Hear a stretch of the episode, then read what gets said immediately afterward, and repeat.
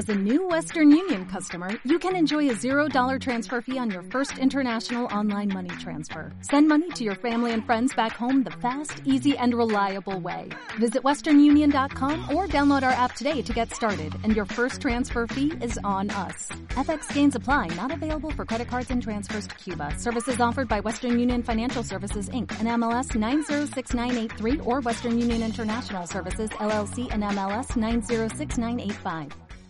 Esto es El Mundo en tres minutos. Yo soy Ana Elena Sánchez. La pandemia traerá hambruna de proporciones bíblicas en cuestión de meses, dijo la ONU, al advertir que el coronavirus empujará a 130 millones de personas más al borde de la inanición. Y usted que me escucha se preguntará qué es inanición. Pues fíjese, se trata de la extrema debilidad física provocada por la falta de alimento. Estamos en tiempo de pandemia y las medidas de distanciamiento social establecidas por el coronavirus están agotando el trabajo y los ingresos en todo el mundo, dejando a millones de personas preocupadas por no tener suficiente para comer. El Programa Mundial de Alimentos estima que 265 millones de personas podrían ser llevadas al borde del hambre para fin de año, lo que duplicaría el número de personas que enfrentan hambre aguda.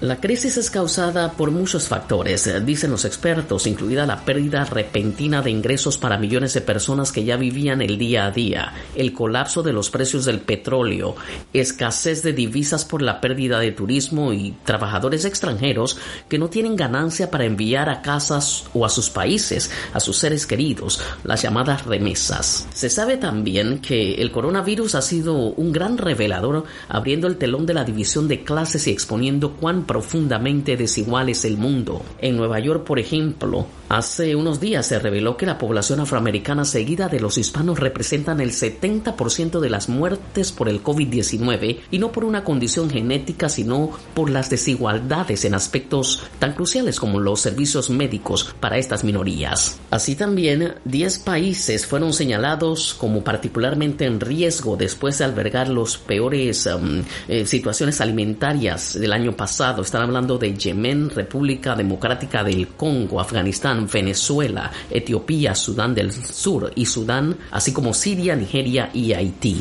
La mayoría de estos países, estos 10 que acabo de mencionar hasta ahora, se han librado de la peor pandemia del coronavirus por el epicentro mudándose de China a Europa y luego a América del Norte, pero el estado de sus instituciones de atención médica implica que incluso brotes relativamente pequeños podrían ser devastadores. El director ejecutivo del Programa Mundial de Alimentos, David Beasley, hizo un llamado a los Estados miembros del Consejo de Seguridad de la ONU para que actúen ahora. Todavía no hay hambrunas, pero debo advertirles que si no nos preparamos y actuamos ahora para asegurar el acceso, evitar la escasez de fondo y las interrupciones del comercio, podríamos enfrentar múltiples hambrunas de proporciones bíblicas en unos pocos meses. La verdad es que no tenemos el tiempo de nuestro lado, así que actuemos sabiamente y actuemos rápido, agregó. Creo que con nuestra experiencia y asociaciones podemos reunir los equipos y los programas necesarios para asegurarnos de que la pandemia del COVID-19 no se convierta en una catástrofe humanitaria y de crisis alimentaria. Hasta aquí el mundo en tres minutos, les habló Ana Elena Sánchez.